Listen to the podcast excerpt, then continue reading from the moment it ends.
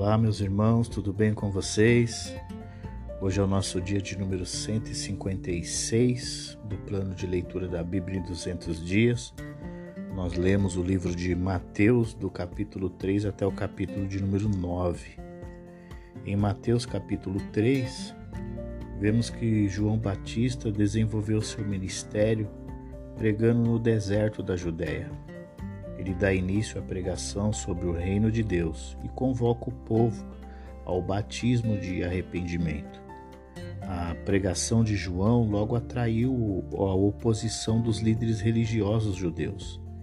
Eles enviaram representantes para questioná-lo e, em seguida, relatar o que ele ensinou e quem afirmava ser. João negou que estivesse se promovendo como um novo líder em Israel. Ele não se considerava um profeta ou Elias prometido. Ele era apenas uma voz chamando as pessoas a abandonarem seus pecados e serem batizadas, e assim se prepararem para receber o Messias. Ele era como um mensageiro enviado à frente do rei para dizer às pessoas que abrissem o caminho para a chegada real. João ordenou que todas as pessoas se arrependessem, não importando quem fosse. Aqueles que eram descendentes de Abraão não eram mais privilegiados aos olhos de Deus do que as pedras no chão. Todas as pessoas, independentemente da nacionalidade, religião ou posição social, deveriam deixar os seus caminhos egoístas e pecaminosos e produzir resultados em suas vidas diárias que provariam que seu arrependimento era genuíno. Embora João batizasse as pessoas para mostrar que elas se arrependeram e foram perdoadas de seus pecados passados, seu batismo não lhes deu poder para viver uma vida pura. Foi apenas uma preparação para alguém que era muito maior do que João Jesus Cristo daria o Espírito Santo, que, como fogo, queimaria a palha inútil do coração, deixando o trigo puro para alimentar e fortalecer a vida.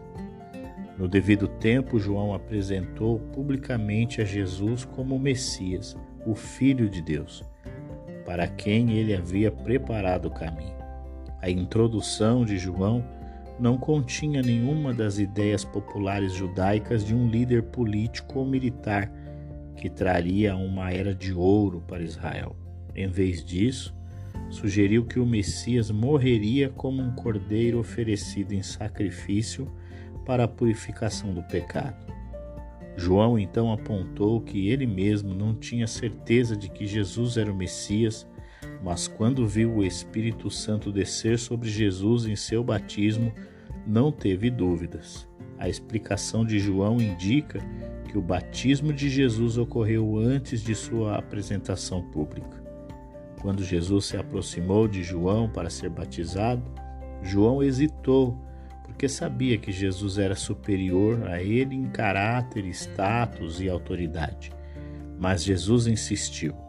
Ele queria começar o seu ministério com uma declaração pública de sua devoção a Deus.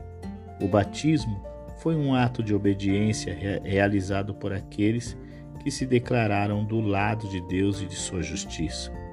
Jesus foi batizado para mostrar que, como todos os fiéis, ele era obediente a Deus e pretendia cumprir todos os propósitos de Deus. Seu, de, seu batismo demonstrou sua identificação ou solidariedade não só com a minoria fiel de Israel, mas também com a raça humana em geral. Foi uma identificação que levaria a um batismo muito maior no Gólgota, quando, como representante de seus semelhantes, ele suportaria a pena total do pecado. Tendo mostrado abertamente suas intenções, Jesus recebeu a garantia de que seu Pai estava satisfeito com ele. Ao nomear Jesus para o seu ministério público, o Pai derramou sobre ele o Espírito Santo, pelo qual realizaria a sua obra messiânica. Em Mateus capítulo de número 4, vemos que após o batismo, o Espírito Santo conduziu Jesus ao deserto para ser tentado pelo diabo. Imediatamente após ser nomeado para o seu ministério messiânico, Jesus foi tentado por Satanás a usar os seus poderes messiânicos de maneira errada. O objetivo de Satanás era fazer Jesus agir de acordo com sua própria vontade em vez de obedecer a seu Pai. Jesus tinha passado muitas semanas sem comer e, obviamente, estava com muita fome. Satanás, portanto, usou o desejo natural de Jesus por comida para sugerir que ele deveria usar os seus poderes sobrenaturais para criar comida e comê-la. Jesus sabia que o alimento era necessário para as necessidades físicas de uma pessoa, mas ele também sabia que obedecer a Deus era mais importante. Somente Deus decidiria quando e como seu jejum terminaria. Vivendo em um mundo de incrédulos, Jesus poderia ficar muito frustrado com a recusa deles em aceitá-lo.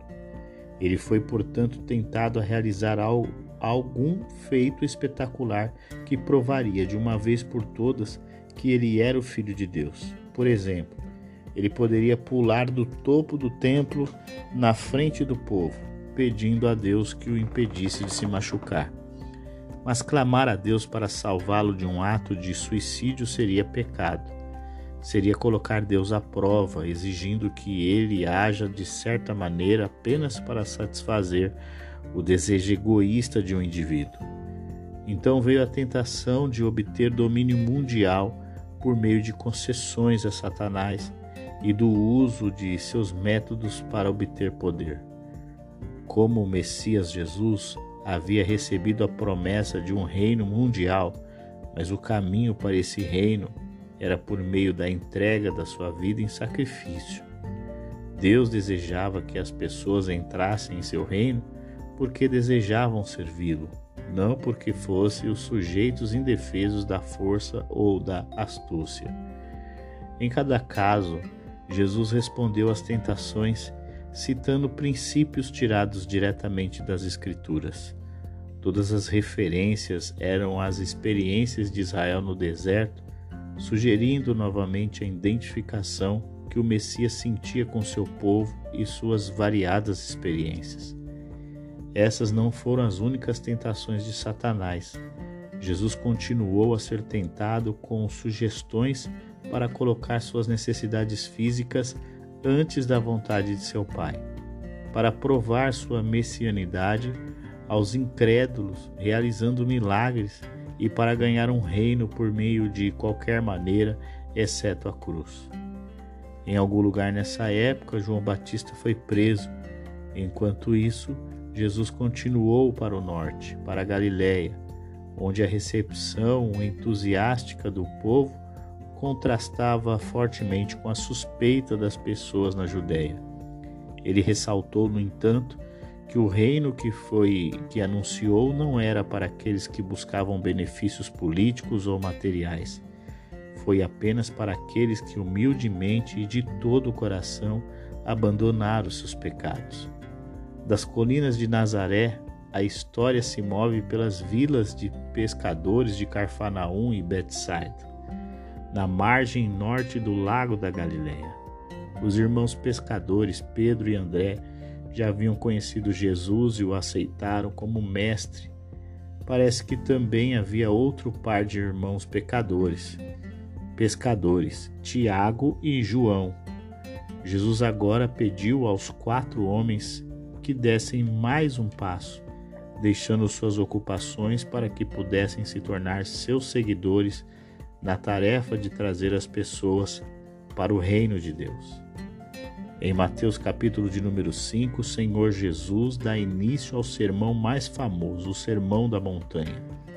Ele começa falando acerca das bem-aventuranças e ressalta os privilégios que apenas os bem-aventurados alcançarão. A sessão abre com uma série de declarações curtas de duas linhas comumente conhecidas como bem-aventuranças, da palavra latina para o bem-aventurado. Jesus não estava fazendo uma declaração formal de favor divino, mas anunciando a verdadeira felicidade de quem vive de acordo com a vida do reino. Por exemplo, Aqueles que humildemente reconhecem que precisam da ajuda de Deus em tudo, desfrutarão do reino de Deus, pois ele foi feito para essas pessoas. Esse reino, nesse reino não há lugar para aqueles que são orgulhosamente autossuficientes. Aqueles que sofrem por causa do poder do pecado no mundo terão sua tristeza transformada em alegria quando, vi, quando virem o pecado finalmente destruído. Deus removeria o arrogante da terra e daria como morada para os verdadeiros humildes. As pessoas que no final ficaram totalmente satisfeitas não são aquelas que buscam egoisticamente suas próprias ambições, mas aquelas que desejam fazer o que Deus deseja e ver sua vontade feita no mundo ao seu redor. Quando as pessoas perceberem a grandeza da misericórdia de Deus para com elas, serão mais misericordiosas com os outros. Em troca, eles receberão ainda mais a misericórdia de Deus.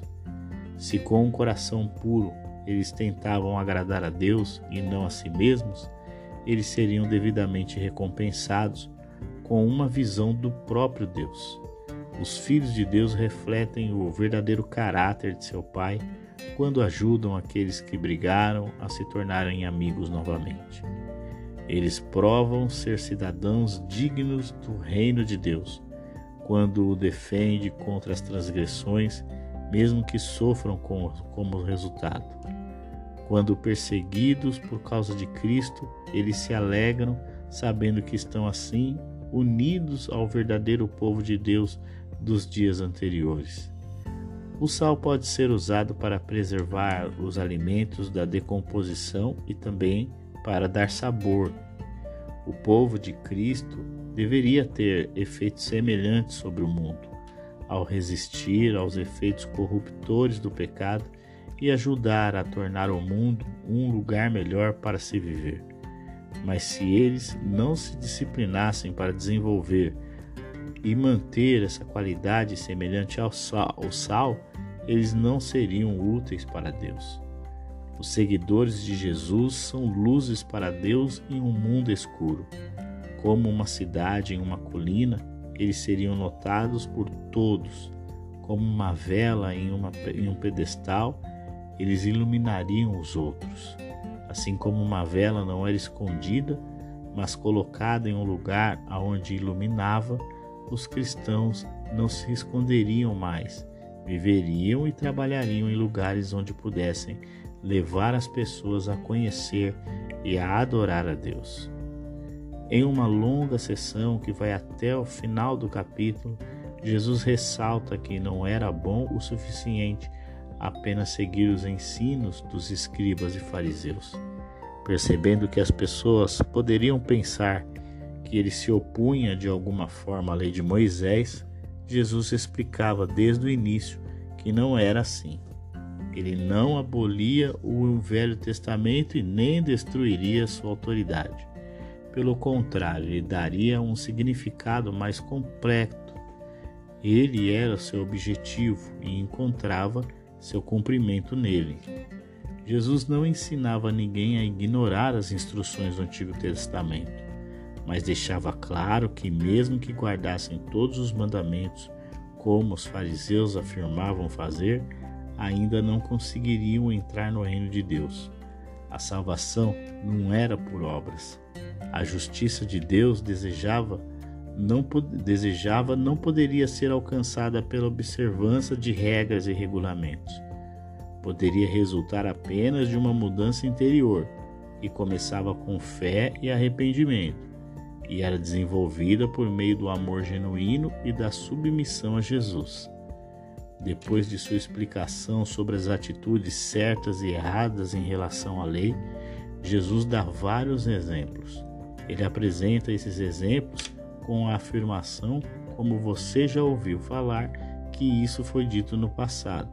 Isto não era o mesmo que está escrito. Jesus não está citando o Antigo Testamento, mas os ensinamentos dos escribas e fariseus. Ele não estava contradizendo a lei, mas as interpretações da lei que os escribas ensinavam. Ao fazer isso, ele explicava o real significado da lei e a necessidade de mais do que mera obediência legal. Ele não estava escrevendo uma nova lei, mas mostrando ao seu povo que eles deveriam ter uma nova atitude. Os líderes religiosos judeus usaram a lei para governar as ações externas, mas Jesus desejava controlar o coração.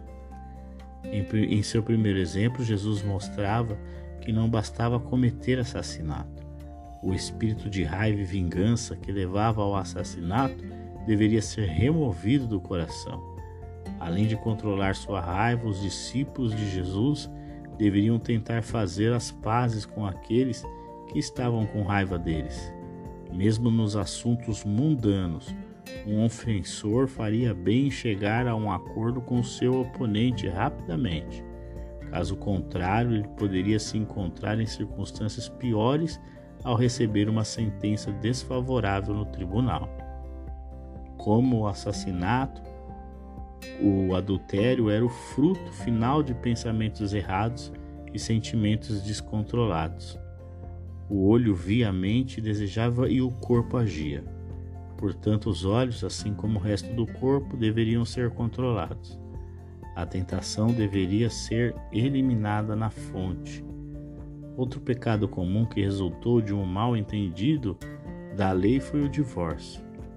Em uma época de desordem social generalizada, Moisés introduziu uma lei para evitar o divórcio fácil e proteger parceiros inocentes. Certos professores distorceram o significado da lei de Moisés para permitir o, o divórcio fácil. Jesus rejeitou tal uso da lei e os referiu de maneira ao perdão original de Deus. Muitos judeus consideraram que, se ao fazer um juramento ele não usasse o nome de Deus, eles não estavam vinculados a esse juramento. Se eles jurassem pelo céu, pela terra, por Jerusalém ou pela cabeça e então quebrasse o juramento, eles não se sentiam culpados, porque tais juramentos não usavam o nome de Deus. Jesus disse que ele não deveria precisar fazer juramentos de forma alguma. Tudo que ele dizia deveria ser verdadeiro, honesto e direito. Quando Moisés estabeleceu um código de lei, para governos civis, ele estabeleceu o princípio de que a punição tinha que se adequar ao crime, olho por olho, dente por dente, arranhão por arranhão.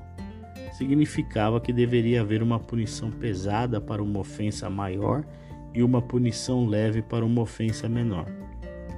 Mas, mais uma vez, as pessoas pegaram um regulamento legal do governo civil e distorceram para se adequar aos seus propósitos. Eles agora se sentiam livres para se vingar pessoalmente de qualquer um que os fizesse de maneira errada.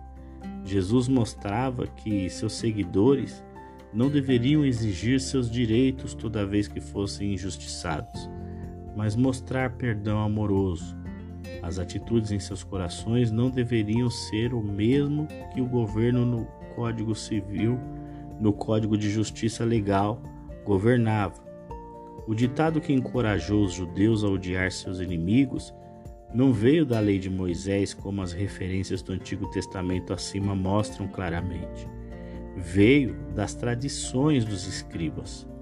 O povo de Deus deveria amar seus inimigos. Eles não estavam fazendo nada de excepcional se amassem apenas aqueles que eram amigos pois até mesmo os ímpios fazem isso.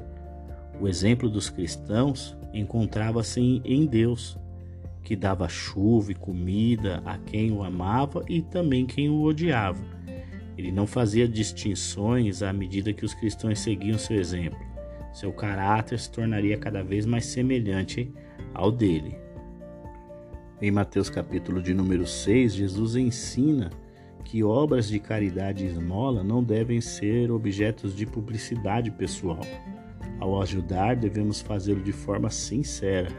Se os seguidores de Jesus ajudavam os necessitados com o objetivo de ganhar o louvor das pessoas, sua oferta não tinha valor aos olhos de Deus. Eles teriam sua recompensa no louvor que buscavam, mas perderiam qualquer recompensa de Deus. Eles deveriam manter o assunto de dar em segredo até mesmo de seus amigos mais próximos. A oração também era um assunto privado. Os crentes não precisavam demonstrar zelo fervoroso, como se seu Pai Celestial precisasse de orações longas e impressionantes para despertá-los para a ação. Ele não era como os ídolos sem vida dos pagãos, mas era um pai amoroso que entendia a necessidade de seus filhos. Ao encorajar os crentes e orar com confiança, Jesus fornece um modelo para eles seguirem. Embora pudesse falar com Deus com a liberdade de um filho que fala com o pai, deveriam fazer com reverência, lembrando-se de que ele era santo. Uma expressão de adoração garantiria que sua glória vinha antes de suas necessidades. Os crentes deveriam orar pelo governo de Deus em suas vidas e nas vidas dos outros, fosse como indivíduos ou entre as pessoas em geral. Suas orações poderiam dizer respeito a grandes coisas, como o cumprimento do plano eterno de Deus, ou a pequenas coisas, como a provisão das necessidades diárias. Eles deveriam confessar os seus pecados, lembrando que Deus os perdoaria somente se eles é, perdoassem aos outros. E eles também deveriam pedir o controle de Deus nos assuntos da vida, para que as dificuldades que encontrassem não os fizessem cair em pecado. Se em algum momento os crentes acompanhassem suas orações com jejum, eles não deveriam tentar impressionar os outros fazendo-se parecer tristes. O jejum deles não tinha nenhum valor aos olhos de Deus se eles o usarem para ganhar o louvor das pessoas. Quando eles jejuavam, eles deveriam agir e se vestir normalmente. As pessoas que vinham para o reino de Deus não deveriam ver as coisas materiais da vida terrena como os outros as viam. Deveria colocar os interesses de Deus em primeiro lugar e serem generosos em doar aos outros.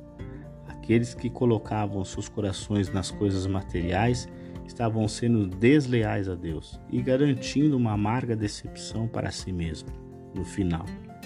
Para ilustrar os resultados das atitudes certas e erradas em relação às coisas materiais, Jesus se referiu a uma crença local sobre os resultados da visão e da, e da visão boa e da visão mal.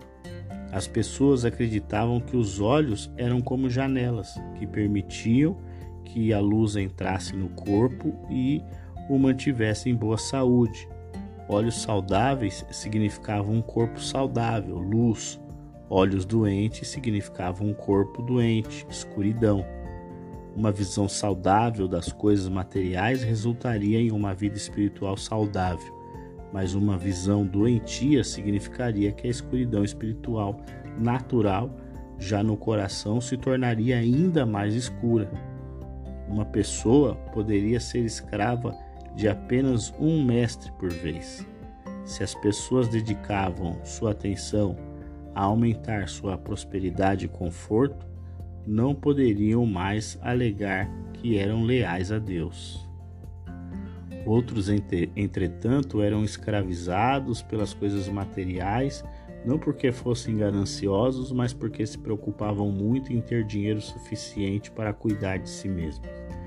Eles deveriam perceber que se Deus dá a vida, Ele também pode dar o que era necessário para manter a vida. Se ele se importava com as coisas menores, como os pássaros, flores, grama, ele certamente poderia cuidar de seu povo.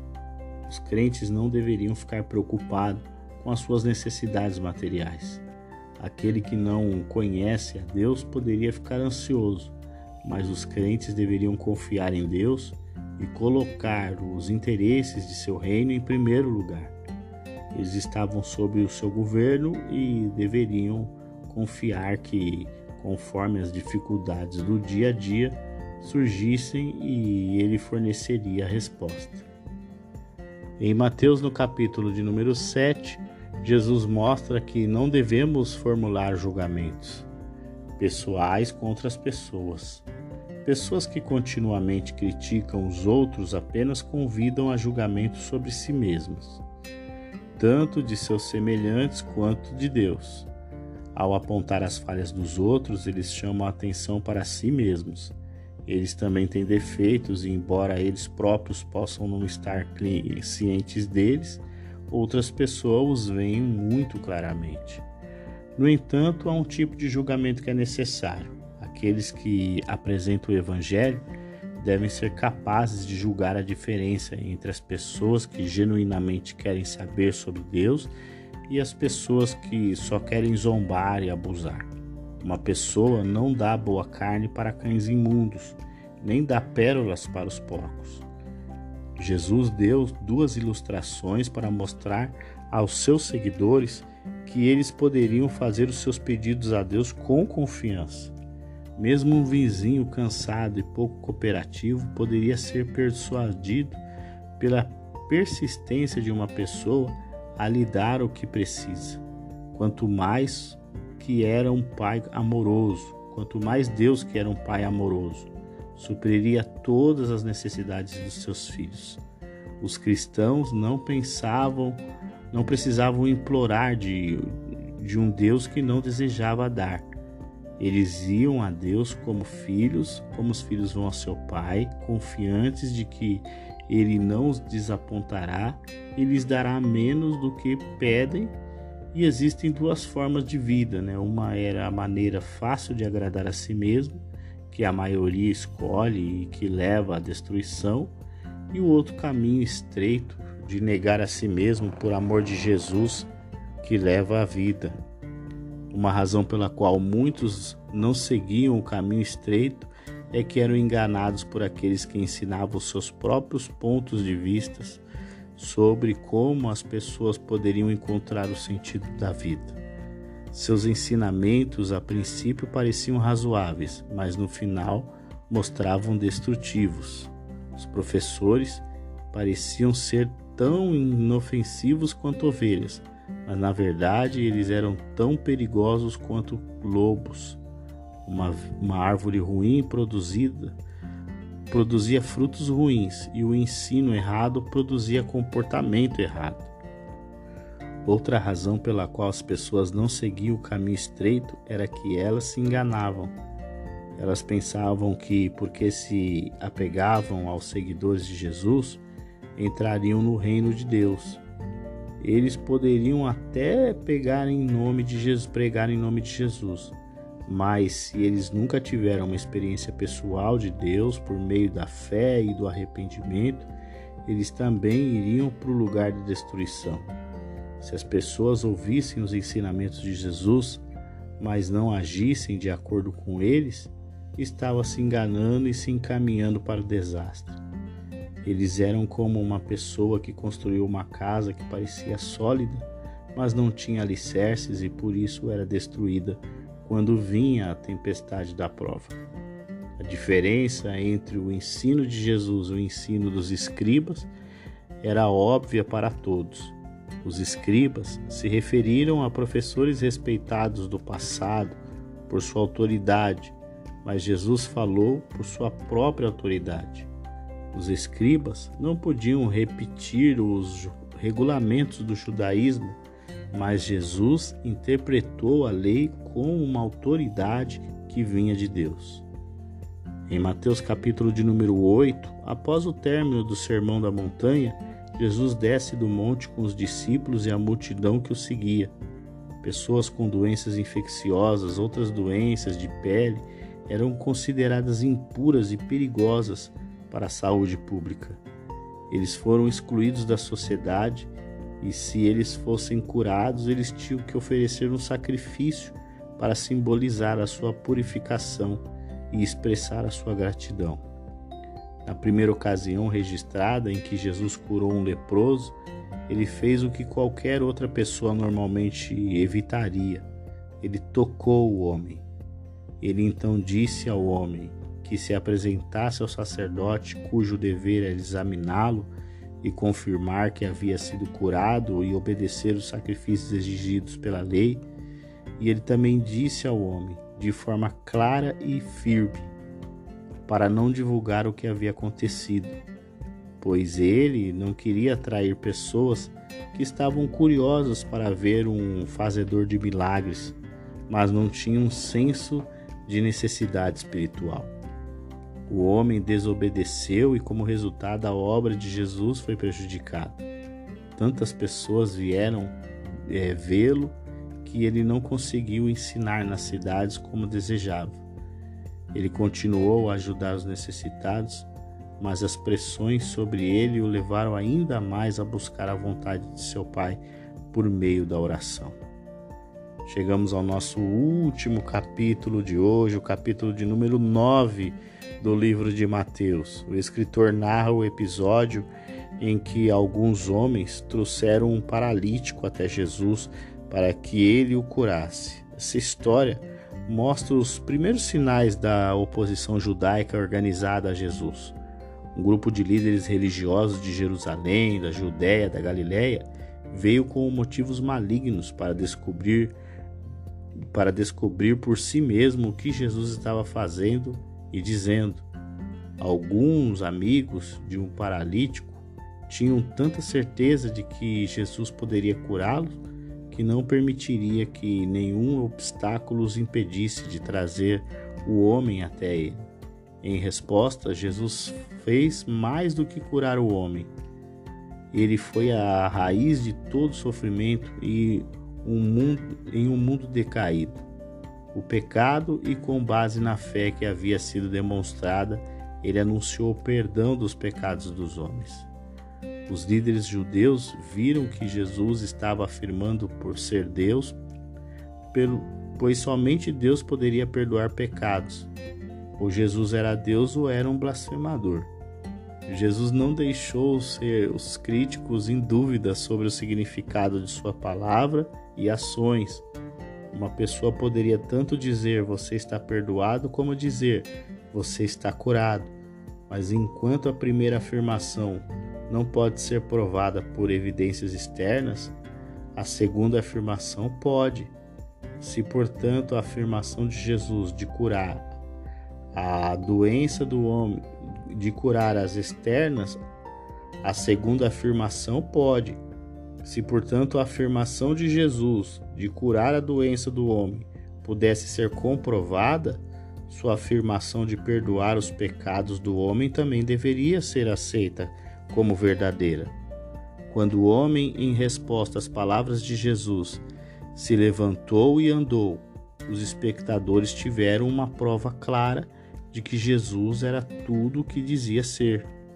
A próxima pessoa a se juntar ao grupo de discípulos escolhidos de Jesus foi o cobrador de impostos Mateus, também conhecido como Levi.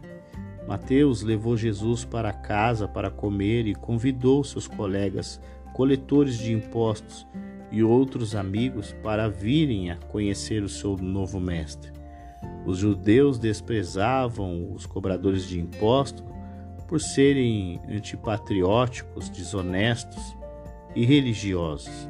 Os fariseus desprezavam Jesus quando viram comendo com ele. Jesus respondeu que se os cobradores de impostos fossem tão ruins quanto os fariseus afirmavam, então os cobradores de impostos eram extremamente o tipo de pessoa que precisava de ajuda. Deus ficou satisfeito com a ação de Jesus em mostrar misericórdia aos rejeitados. Ele não gostava dos sacrifícios daqueles que pensavam que eram superiores aos outros.